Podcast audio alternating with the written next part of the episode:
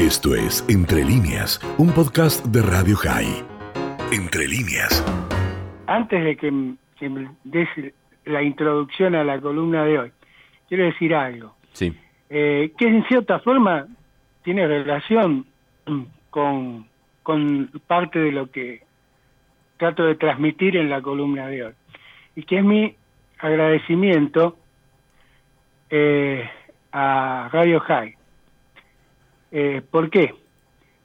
Porque hace 15 años que soy parte de esa familia y más allá de las amistades personales que me ha dado la vida, tengo que reconocer que siempre he gozado de una libertad total y absoluta para decir mi forma de ver y mis análisis.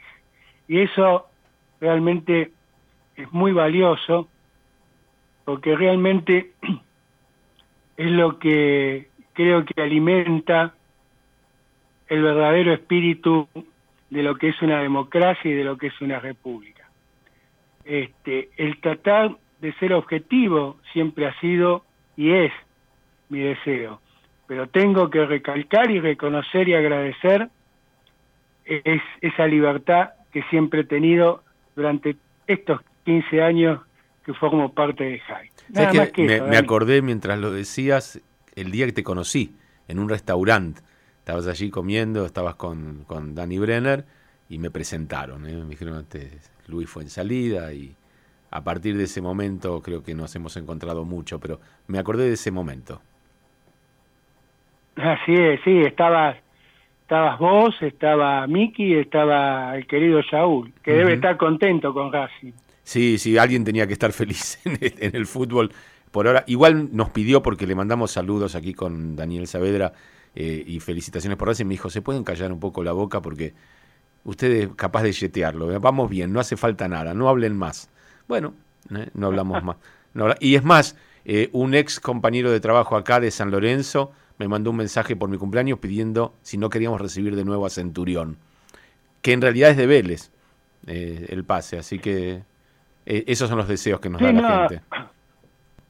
No, no, eh, con respecto a Centurión, viste que San Lorenzo le rescindió el, el contrato de préstamo, así que este, desde el punto de vista contractual volverá, volverá a Vélez, pero para Vélez tampoco le sirve realmente es un pibe que es una lástima porque es como jugador de fútbol es bueno, pero bueno, este cada uno elige la forma de vivir y la de él, a mi humilde entender, es la equivocada y, y, realmente está desperdiciando una oportunidad que le ha dado la vida y esto te lo digo con, en cierta forma con conocimiento de causa, porque son cientos y cientos y cientos de chicos que entran en un club con el anhelo a lo mejor de llegar a ser jugadores de primera en un club importante y, son muy pocos los que llegan. Así que bueno, es una cuestión de él. Bueno, ahora sí nos vamos a meter en la columna del día de hoy que ayer habías prometido a Diego en el resaltador eh, y que me parece más que importante porque bueno, también agrega una cara a las diferentes facetas que tiene este momento tan particular de la guerra entre Rusia y Ucrania. Así es. Eh, por eso la columna de hoy, Dani, tiene como título No todo lo que brilla es oro, la otra cara de Ucrania y la pregunta, ¿qué es y quiénes son el batallón Azov? Pues bien, este fin de semana, eh, además de seguir atentamente el balotaje en Francia, que dio como ganador por segunda vez al presidente Emmanuel Macron sobre la candidata ultraderechista Marie Le Pen, si bien volvió a perder en segunda vuelta, aumentó su caudal de votos en relación al 2017. Pero mi atención estuvo en un programa de noticias donde la corresponsal de guerra sudafricana, Lara Logan, apuntó de cómo los medios occidentales son insidiosamente parciales en la cobertura de la guerra en Ucrania. Si bien lo reseñado por la periodista fue breve, es objetiva. Sinceramente estoy de acuerdo con sus dichos. Y por supuesto que es condenable la invasión rusa, pues viola todos los principios del derecho internacional y la misma Carta de las Naciones Unidas. Tal como es evidente que el presidente ruso Vladimir Putin es un autócrata. Pero, como lo señalé en mis primeras columnas sobre el conflicto ucraniano, los Estados Unidos y la OTAN también son responsables de no haber cumplido con la palabra empeñada, dada al entonces premier soviético Mikhail Gorbachev, de no expandirse ni un metro hacia Europa Oriental, más precisamente hacia aquella zona que era de influencia de Moscú durante la Guerra Fría.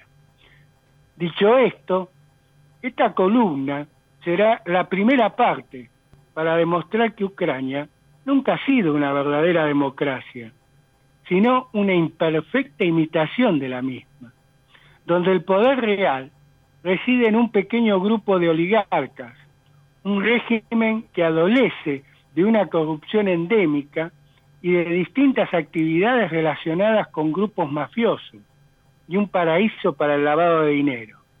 Y sin olvidar que también cuenta con un significativo residual de xenofobia, de ultranacionalismo y de neonazis, aun cuando quien como hoy ejerza la presidencia, Volodymyr Zelensky, sea judío. Por eso, los buenos no son todo lo bueno, y las víctimas son la gran mayoría del pueblo ucraniano, como también los rusos, que no se resignan a vivir bajo una autocracia. En una anterior columna creo que a principios de marzo próximo pasado, abordé los antecedentes del antisemitismo en Ucrania, desde mediados del siglo XVII hasta las matanzas y persecuciones de judíos durante la Segunda Guerra Mundial por parte de escuadrones ucranianos nazis que formaron parte de las divisiones extranjeras de las SS. Por lo que hoy les mostraré una agrupación que es contemporánea y con una significativa actividad militar en el contexto del actual conflicto armado, de fuerte perfil ultraderechista. Como lo señalé en el final del título de la columna, la pregunta es, ¿qué es y quiénes son el batallón Azov, que recientemente ha defendido la ciudad de Mariupol? Pues bien, tras la revolución de Maidán en el 2013, que obligó a la dimisión y huida del presidente prorruso Víctor Yanukovych, al año siguiente estalló el conflicto separatista en la región del Donbass. Y en ese contexto, el 5 de mayo del 2014, se funda la agrupación Batallón Azov, en la ciudad de Berdyansk. Su fundador es Andriy Viletsky, un ucraniano de 42 años, profesor de historia, egresado de la Universidad de Yarkov y uno de los más relevantes pensadores de la extrema derecha. Algunos de sus integrantes formaron anteriormente un pequeño pero activo grupo ultraderechista denominado Sector Derecho. Y a partir de aquella base, en la actualidad la totalidad de sus integrantes son nacionalistas, ultraderechistas y acusados de neonazis, pues tienen estrechos vínculos con otros grupos supremacistas blancos y reivindicadores de la ideología nacional socialista del Tercer Reich, tanto en Europa como en los Estados Unidos. Quizás esa identificación con lo nazi también se asocia al escudo de la agrupación, que posee los colores azul, celeste y amarillo, y en la parte inferior el tridente, símbolos estos, símbolos patrios ucranianos. Y sobre estos, en primer plano, la runa denominada Wolf Angel, o el ángel lobo, emblema utilizado en la Segunda Guerra Mundial por una división Panzer de las SS Y detrás, en color blanco, el sol negro, que retrotrae a simple vista a la cruz esvástica del nazismo, la que va en línea con lo declarado en marzo del 2015 por el portavoz del batallón, Andriy Diachenko, quien reconoció en una entrevista al medio UJ's Today que el 20% de sus miembros son neonazis. Entre el 2015 y el 2016 se creó el brazo político con la denominación Cuerpo Nacional, junto con la dimisión como comandante de Vilesky, quien pasó a formar parte del Parlamento hasta el 2019. Esto se debió a que Batallón Azov pasó a integrar como un regimiento más la Guardia Nacional que está bajo la órbita del Ministerio del Interior e incluido desde entonces en la estructura del ejército ucraniano, siendo su actual comandante Denis Proshipenko o Prokopenko, de 30 años, que antes del estallido del conflicto en el Donbass era líder, era líder perdón, de los ultras, o como decimos por estos pagos, barras bravas, del Dinamo de Kiev, algo que no es nuevo, pues en los inicios del batallón, un importante número de ultras del Metalist Kharkiv Fútbol Club de la ciudad de Yarkov fueron la base de la agrupación. En la actualidad, el ahora denominado Regimiento Azov cuenta con algo más de 1.500 efectivos, posee su propia artillería y unidades de blindados y tanques. Y a partir del 2021, el regimiento inició una activa campaña de formación de líderes juveniles para el movimiento. Además, cuenta con su canal en Telegram, y en su historial se destaca el haber recuperado de manos de los separatistas prorrusos la ciudad de Mariupol, la misma que ha defendido en el presente de la embestida de las fuerzas del Kremlin.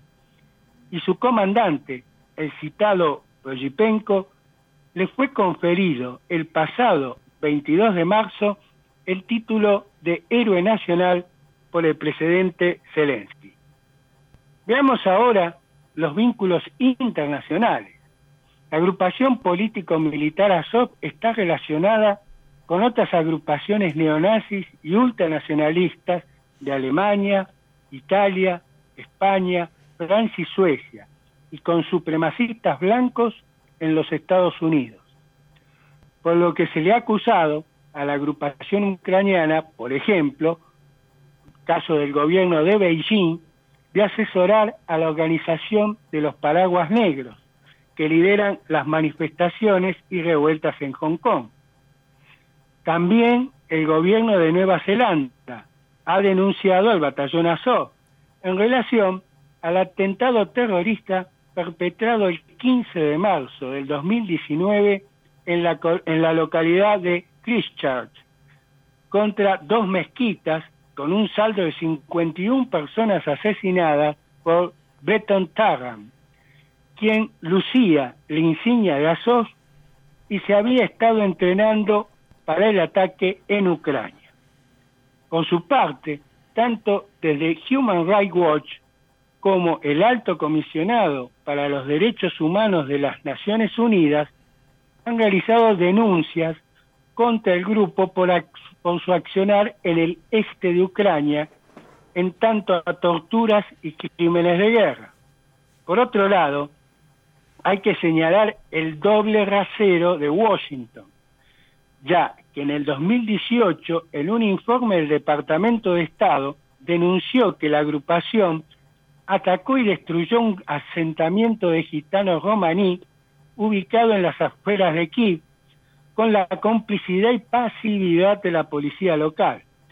Pero por otro lado, la CIA habría entrenado y capacitado a miembros de un comando especial de Azov, y esto sin olvidar que Olena Semenyanka, a cargo del Departamento Internacional del Brazo Político del grupo, asistió en el 2019 al foro Descansa, la agrupación ultraderecha extremista sueca, y lo hizo junto con el líder neonazi británico Mark Cowlett. Pero todas estas acusaciones fueron desmentidas, en particular la de profesar la ideología nazi, culpando a campañas de información falsas según una publicación del 2019 en el periódico Ukrainka Pravda. Dentro de lo que denomino vínculos internacionales, cabe agregar el tema de los combatientes extranjeros que forman parte de ASO, ya que desde sus orígenes han militado elementos extranjeros que comulgan con la ideología del supremacismo blanco y extremistas de ultraderecha, algo que se ha potenciado recientemente en oportunidad en que el presidente Zelensky realizó el llamado, de forma genérica, de voluntarios de otros países para que se unan en la lucha contra la invasión rusa. Y se estima que en la actualidad entre sus filas Azov cuenta con combatientes de al menos 22 países. Y lo preocupante de esto es la experiencia en combate y manejo de explosivos que adquieran esos elementos extranjeros, que luego puedan utilizarlos en ataques terroristas de connotaciones xenófobas al volver a sus países de origen. Y vaya de ejemplo lo ocurrido en el 2020, cuando Ucrania deportó a los Estados Unidos a dos ciudadanos estadounidenses del grupo neonazi Waffen Division, una organización terrorista formada en el 2015 en el sur de los Estados Unidos, quienes intentaron adquirir experiencia de combate en el batallón Azov. Pues bien, Dani, finalizando la columna de hoy, quiero señalar dos puntos más. El primero es la paradoja de los extremismos de derecha. Pues Rusia también cuenta con la otra cara de la moneda, el RIM, o Russian Imperial Movement, que es una milicia de ultraderecha con sede en San Petersburgo y que en el 2020 fue catalogada por el Departamento de Estado de los Estados Unidos como un grupo supremacista terrorista global. Y que si bien en el panorama político interno ruso se ubica en la oposición a Putin, en relación al conflicto ucraniano apoya al Kremlin y entrena militantes rusos para que se unan a separatistas ucranianos pro Rusia en la región del Donbass. Es decir, estamos frente a un enfrentamiento de ultranacionalistas.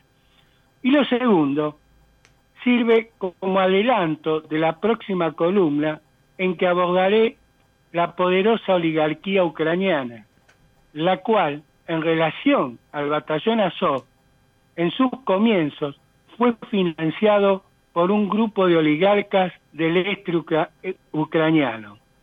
Por eso, me parece bien terminar con una frase de un amigo mío que charlando el fin de semana sobre estos temas y el rol de los medios, dijo, es la operación de los medios occidentales en una época en la que lo políticamente correcto es la nueva religión. La verdad, una gran síntesis. Esto fue Entre líneas, un podcast de Radio High. Puedes seguir escuchando y compartiendo nuestro contenido en Spotify, nuestro portal radiohigh.com y nuestras redes sociales. Hasta la próxima.